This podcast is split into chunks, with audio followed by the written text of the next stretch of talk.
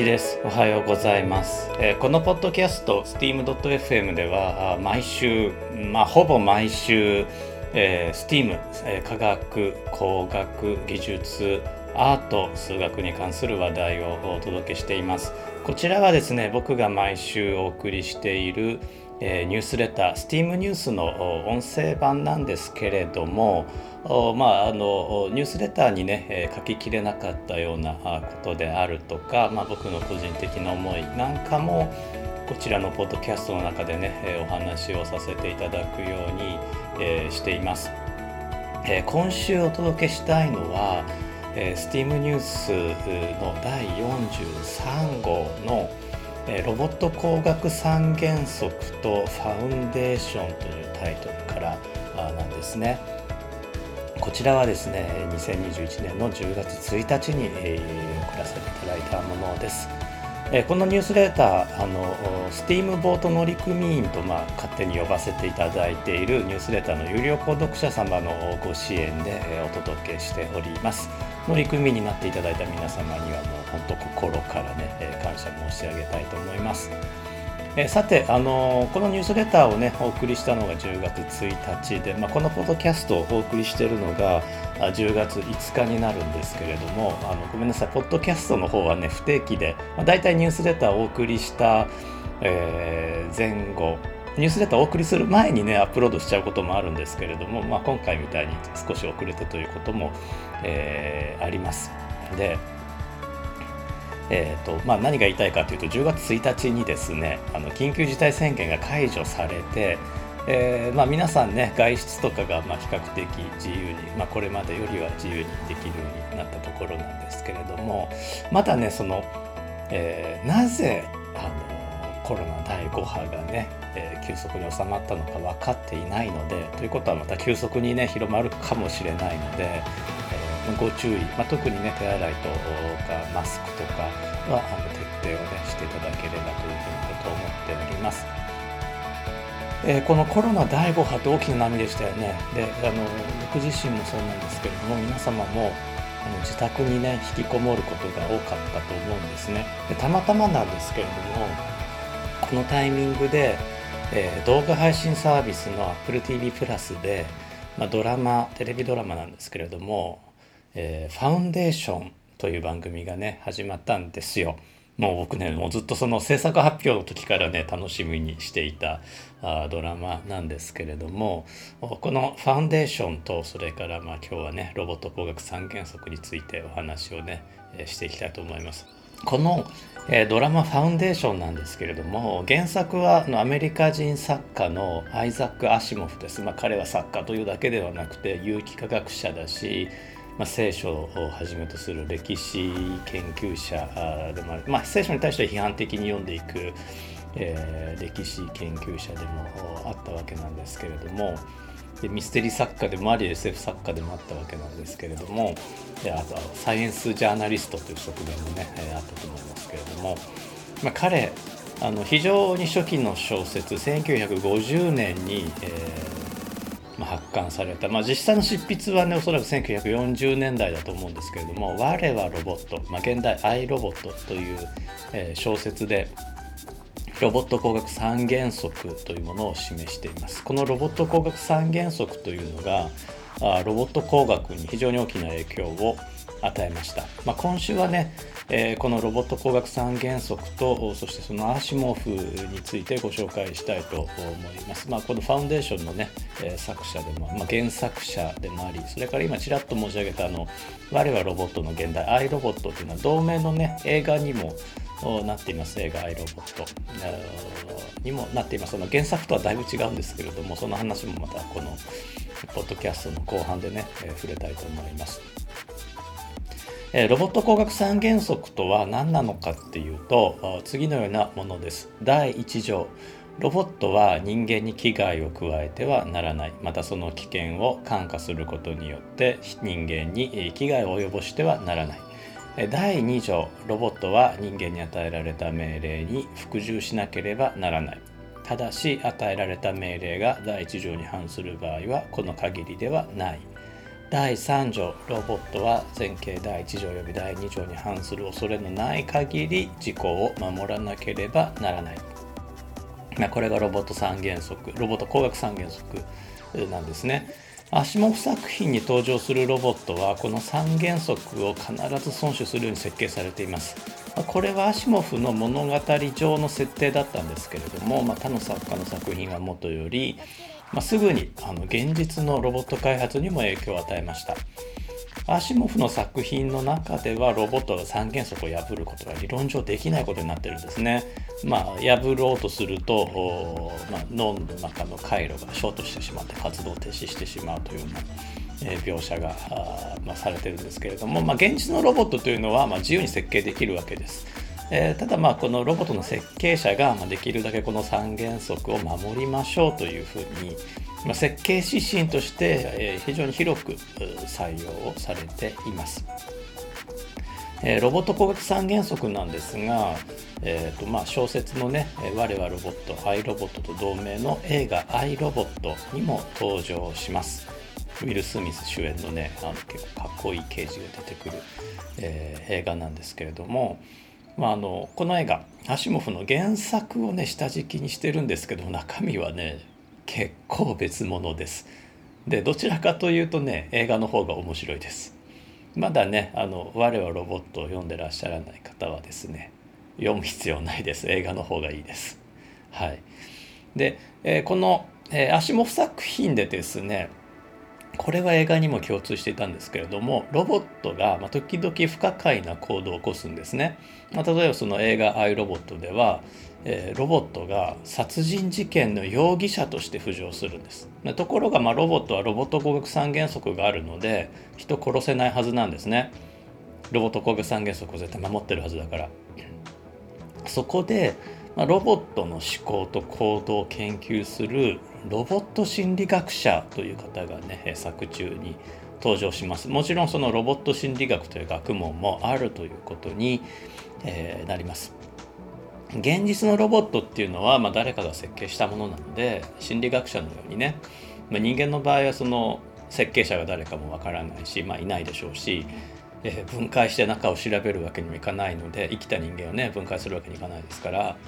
分解して分かるかどうかも分かりませんからその心理学者のように外部から観測するだけじゃなくてですね現実のロボットの場合はですね設計図を読んだりプログラムを読んだりロボットを分解したりすることでその行動を読むことがね、まあ、できるはずなんですね、まあ、少なくとも原理的にはなんですけども。で、えー、残念なことにあの現在ね巨大化したソフトウェアはあの例えば設計図ソースコードですねが全て公開されていたとしても多くの場合こう我々はね現あの人間の心理学者にならざるを得ないという状況が起こっています。人間とか、まあ、猫も一緒なんですけども外部から観測して時には刺激を与えて、まあ、刺激っていうのはあの心理学用語あるいは生理学用語で、えー、外部からあの例えば光を見せるとかあつつ必ずしも刺激的という意味ではなくて、えー、の外部から何か影響を与えるという意味ですね刺激を与えてその反応を引き出して何らかの法則があるということを、えー、期待するわけですね。でこうなるともうソフトウェアっていうあの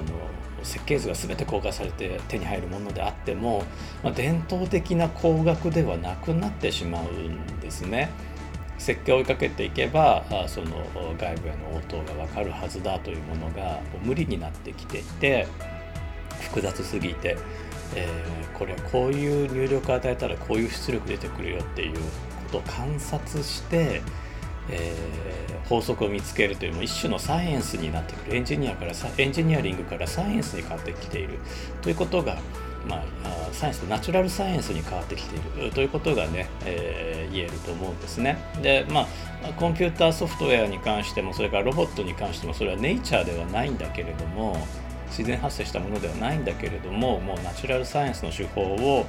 えー、用いざるを得なくなってくるんじゃないかと。ロボット開発もひょっとしたらそうなっていくかもしれない。でひょっとしたらもっと先になるとそのロボットを作るという技術が失われてる未来まあ、そういう世界線だってあり得るわけですよ。でそうすると過去に人間が作ったえ、ロボット、まあ、それはそのまだ生きてるロボットかもしれないしその気絶してるロボットかもしれないけども回収して回収で集めて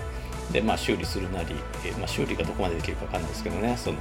まあ、電池つなぎ直したりとかして再利用していく必要があるかもしれないでそうするとロボットの行動っていうのはもう完全にロストテクノロジーなのでロボット心理学とかあるいはロボット行動学みたいな学問が将来必要になるかもしれないおそらくアシモフはそこら辺も見据えてえー、この「我はロボット」というのをね、え、書いてたんじゃないかなというふうな感想を持っています。アシモフのお話をねもう少し続けたいと思うんですけれどもアシモフは1950年の「我はロボットで」えー、ロボット心理学を提示したんですが同じく、えー、小説1951年「ファウンデーション」という小説、まあ、冒頭ね申し上げたテレビドラマ「ファウンデーション」の原作なんですけれども、えー、心理歴史学という新しい学問も設定しています。え、心理歴史学サイコヒストリーですね。心理歴史学こちらはそのテレビドラマ「ファウンデーション」の中でも、まあ、中心的な役割を果たしています。すいませんちょっと今喉が引っかかっちゃった。はい。えーと、アシモフのアイディアはねあの心理歴史学に関するアイディアはねこうなんです。あの物理学に気体分子運動論というものがあります。気体はまご存知の通り多数の分子からできていて個々の分子は予測不能な動きをしています。しかし、まあ、分子の集団としての気体の性質は予測可能なんですね。容器に満たされた気体を想像してもらってこの気体加熱すると容器に蓋してあれば気体の圧力上昇します、まあ、蓋してなければ気体は体積を増やします。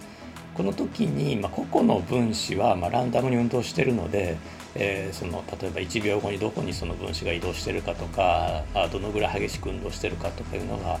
予測できないんですけれども圧力や体積といった統計的な性質を我々は正確に予測できるんですね。これは非常に正確に予測できます。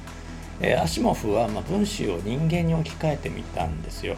個々の人々の行動っていうのは予測不な予測不可能なんですけれども、えー、社会全体として見れば予測可能だと、まあ、仮定してみたんですね。えー、心理的視覚が現実世界でどのぐらい妥当性を持つかというのは、えー、分かりません。これはあの本当にそうかっていうのはねえー、分からないんですけれども、えー、一般的にはま空想というふうにね思われていますけれども、えー、しかしまあこう小説版の「ファウンデーション」の日本語訳の解説にねすごくいいことが書いてあるんですよ。えー、小説版の方のねファウンデーション、まあ、テレビドラマの方はねちょっとあの小説版とはまだドラマがまだ第3話までですかね。このポッドキャストをお送りしている時点ではまだ第3話までしか公開されてないと思うんですけどもちょっと小説版とはあのストーリーが変化してきてはいるんですが、まあ、小説版の方でお話をさせてもらうと、まあ、この解説によるとあのあるいはストーリーでも読んでもらうと分かるんですけれども舞台がですね、まあ、ファウンデーションという舞台が、えー、銀河系の最果てにある天然資源を全く持たない孤立した小さな惑星なんですね。なんか聞いたことありませんか？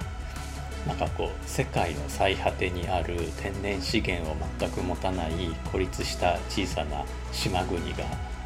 地球にありますよね、えー、しかもですね軍備はほとんどなく、科学技術だけを頼りに便利な日用品を生産して近隣の諸国に売り込みそれで支配権の拡張を図っている、えー、国家というのがね、えー出てきます。これなんかあのちょうどね1990年代ぐらいまでの昭和平成のなんか日本みたいですよね。その国家が巨大な軍事国家を手段を変えつつ翻弄する様子を描いてるんです、まあ、小説の中ではね3段階ぐらい描いてるんですけども、これがですね戦後の日本そっくりなんですね。でところがアシモフはその戦後の日本を見て書いたわけじゃなくてこの小説はこの雑誌に連載をしてるんですけども連載開始が1942年というね太平洋戦争の真っ只中なんですよ。だからひょっとしたらアシモフは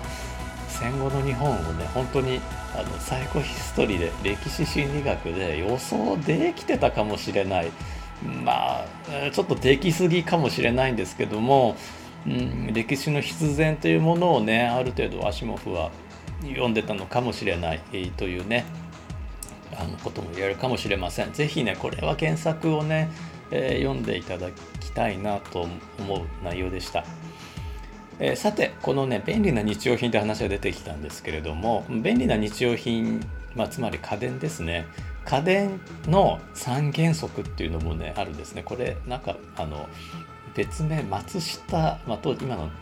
パナソニックですよね。松下がナショナルの三原則とかも言われたことがあると思うんですけども、えー、家電はね安全便利長持ちっていうのがあの求められているんですね。まあ、今の家電長持ちしてるかっていうとちょっと怪しい気がするんですけども、まあ、昭和平成の家電っていうのは、えー、長持ちだったんですね。でこの家電三原則が、まあ、そのそのままロボット工学三原則じゃないかということが、ま指摘をされています。まあ、第1条ね、えー、安全について家電製品は人間に危害を加えてはならない。えー、第2条、え、便利なことですね、え家電製品は人間の意思を反映しなければならない。ただしその意思が第1条に反する場合はこの限りではない。え第3条長持ち。家電製品は前景第1条及び第2条に反する恐れのない限りできるだけ壊れてはならない。まあなんかロボット工学三原則みたいですね。まあ、僕も非常に小さな小さなメーカーなんですけれども、まあ、この三原則というのはね家電三原則というのはできるだけ守っていこうと設計指針にもしています。えーとまあ、ただねこれアメリカのことわざというか、まあ、まあ、なんかマーフィーの法則みたいなものなんですけどもこんな法則もねありますあの品質納期価格の3つは揃わない、まあ、そう考えるとあのうまい野菜、えー、うまい安い早いこれはすごいキャッチコピーですよね。だって普通揃わないんだもん。うまい安い早いは。あの3つは揃わない。2つは揃っても3つは揃わない。まあえー、ひょっとしたらそのうまい安い早いを、えー、例えば健康にいい安い早いとかに変えると品質をですねうまいを健康にに変えると、まあ、ひょっとしたらこう3つは揃わないというのは、えー、言えるかもしれないですね。これなんかね戦闘機の設計者が、えーまあ、戦闘力、えー、それから整備性えー、価格の3つは揃わないっていうことも、ね、言っているそうです。まあ、戦闘力っていうのはまあ分かりやすいですよねあの空戦能力なんですけども整備性っていうのは一回地上、まあ、あるいは艦上に下ろした後次もう一回飛び立つのに何時間かかるかっていうところなんだそうですね。えー、まあ、例えばあの、えー、なんでしょうね。あのえーとまあ、アメリカの現役の F シリーズなんかはこの整備にどうしても時間がかかる、まあ、F16 戦闘機なんかそうなんでしょうね。それに対して、まあ、あのスウェーデンのあのグリペン戦闘機なんかはあの地上での整備性というのがまあ非常に良いと短時間で、えー、上空に戻せるということを売りにしています。これなんかはその、まあ、安い早いに相当するんでしょうかねあの整備性とそれから価格をね兼ね備えてるとだからまあそれはあの各国の考え方というか、まあ、スウェーデンなんかはねあの対ロシアでの迎撃ということを前提に設計してますから空戦能力よりもいかに早く上空に上げるかというところをね、え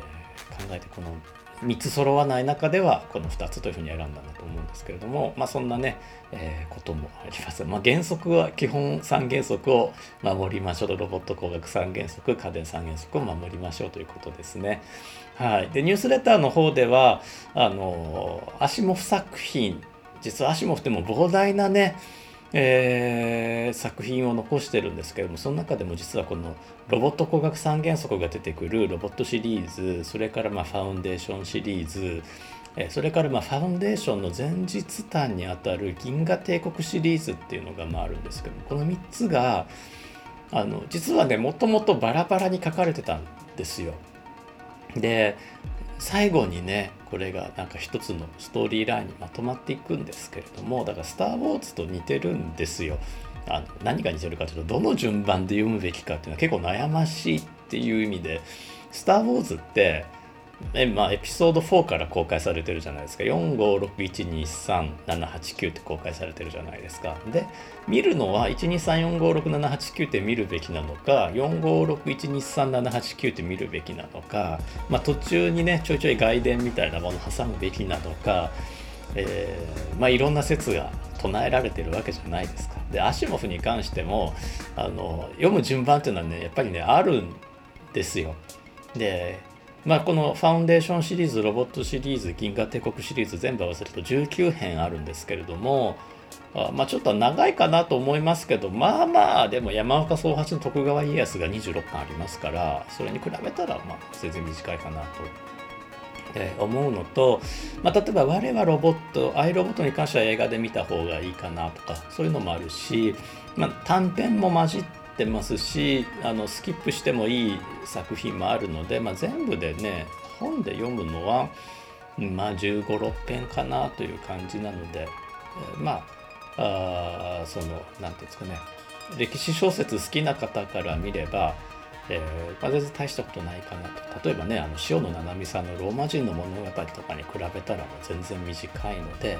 えー、読んでいけるんじゃないかななんてことをね思ってあのニュースレターにはこの読む順番と、えー、まあ非常に簡単な解説をねネタバレにならないように非常に簡単な解説をねつけさせていただいて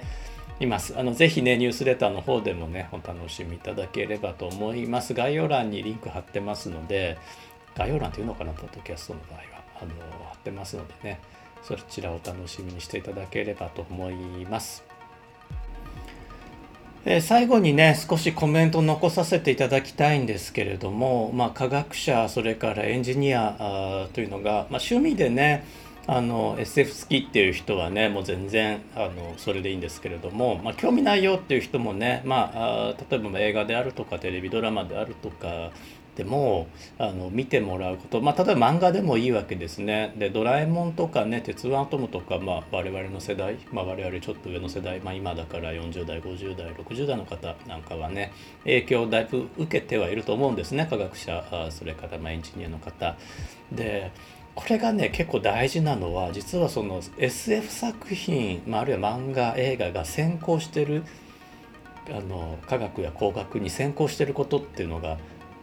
たまに起こるんですね。このマーシモフのロボット国産原則以外にも、まあ、この1950年代60年代っていうのがま SF 黄金期なんでしょうけれども、まあ、正確なね黄金期の定義というか、まあ、このこの何年代が黄金期っていうのはね、えー、ちょっと忘れちゃったんですけどすいませんねにわかであのあのあまりね断定的なことは言えないんですけども、まあ、例えばアシモフと同時代の作家のアーサー・シー・クラークというねイギリス人 SF 作家いらっしゃるんですけれども、えー、通信衛星であったりとか、えー、それから軌道エレベーターっていうまだねこれは現実化してないですけれども軌道エレベーターなんかも小説から出てきたアイディアと言えると思います。通信衛星なんかはねもうすでにあのあの実現化してますしでその静止、えーと、衛星軌道静止軌道のことをねクラーク軌道とね呼んだりもするそうです。まあ、あの静止衛星のアイデアそのものはクラークではなかったそうなんですけれども衛星による通信というのはクラークのアイデアだったそうなので、まあ、あの通信衛星がね、えーと、と回ってる、まあ、従来は一番よく回ってたのが静止軌道なので、静止軌道のことを、まあ、クラーク軌道というふうに、えー、呼んだりもしています。で現在はねその衛星コンステレーションという、まあ、移動している衛星をメッシュ状につないでね全世界カバーするという技術があるので必ずしもその通信衛星というのは静止地区に対して静止している必要はなくなってきてるんですけれども、まあ、それも含めてその通信衛星という概念をね発明したのが SF 作家のアーサー・シー・クラークであったりとか、えー、そうですね、まあ、逆にそのこの50年代60年代、まあ、70年代ぐらいまでですかね SF 作品でこれは予想できなかったのねって思っちゃうのがあの、えー、タバコがねあの吸われなくなる未来、まあ、今でももちろん愛煙家っていう方はいらっしゃいますけれども、まあ、禁煙社会じゃないですか。公共の場で喫煙できないじゃないですか。でところがあの小説「ファウンデーション」なんかだとまあタバコをねあの吸ってもよろしいみたいな発言が出てきたりとか、えー、みんなねあのタバコプカプカ吸ってたりとかね、えーまあ、アシモフ自身もねあのパイプの愛好家でしたからあのひょっとしたらねあのパイプ吹かしながら書いたのかもしれないんですけれどもあのもう読んでて煙くなるようなぐらいで、えー、タバコの煙はあしてあの匂いはしています。まあそういう意味では僕の大好きなシャーロック・ホームズもね、まあ、あちこちでね常にパイプ吹かしてますからねワトソン君は吸わないんですよね。えー、あのまあ、そういうタバコがなくなる、まあ、なくなっていく未来っていうものはさすが SF 作家でも読めなかったのかな、まあ、例外として同時代のねロバート・ A・ハインラインという方のねえー、自由未来っていう小説では未来タバコがなくなった未来っていうのがね描かれていたように、まあ、記憶してるんですけれどもちょっとねこれねだいぶ昔もう高校生の時とかに読んだので、えーと、ただあの電子化されてたのでこのポッドキャスト終わったらあのちょっと読んでみ、えー、ます多分このハインラインの自由未来っていう小説だったと思いますこれもねあのタイムトラベルものでね僕のえー、まあ、好きなジャンルなのでもう一回読んでみようと思っています。アシモフがねこのファウンデーションシリーズを書いたのはあのまあ最初の翻訳が銀河帝国工房誌だったのか銀河帝国の工房だったのか、まあ、何回かね出版社変わってるので当初のね、えー、翻訳のタイトル「ファウンデーション」ではなくて銀河帝国の工房だったか銀河帝国工房誌だったかなんですけどもこっちがね割とねあのアシモフの発想に近くてアシモフはその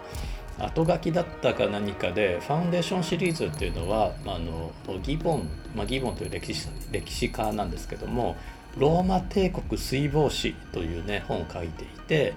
えー、それをヒントに、まあ、これの SF 版を書いてみたいということをね、えー、言ってファウンデーションを書き始めたんですね。えー、まああのアシモフもやはり西洋人ですから、まあ、その西洋の文化のルーツとなるローマ帝国というものに、まあ、ものすごく惹かれていると思うんですね歴史書も非常に多いですし。で、えー、その歴史小説でいうとまあそのギボンほど本格的なものではないんですけれども、えーまあ、塩野七海さんの「ローマ人の物語」というのが非常に長い時代ねあのローマの王様の時代王政ローマの時代から、えー、キリスト教によって、えー、ローマが支配されるまた、まあ、ローマ帝国が終わるまで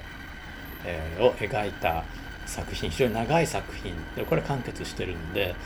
これはね秋の夜長に本当ね長いんですよ。長いんですけどねあ何回かねやっぱり山場が来てね面白いです。僕はねそのユリウス・カエサルのところがねもうねあのー、めちゃくちゃね筆が乗ってるんですよ。塩野七海さんの。もう多分ねカエサル大好きだったんでしょうねでカエサルの愛人のクレオパトラのことがねケチョンケチョンに書いてますよもうもうこのこのバカ女みたいな、ことを書いてるんですけどもはいあの面白いです。うんあの塩野七海さんのねローマ人の物語はまあ秋いっぱい読むものありますよね。ぜひねえっ、ー、とアシモフも読んでいただきたいしその歴史も読んでいただきたいなと思っています。はい。えー、というわけであの今日のポッドキャストまあ、今朝のポッドキャストここまでにしたいと思います。聞いてくださってありがとうございました。また多分大体週1回お送りする予定です。ニュースレターの方はね確実に毎週お送りしています。よかったらあのメールアドレスがあれば無料でお読みいただけますので、えー、ご登録いただければと思います。今日も聞いてくださってありがとうございました。1でした。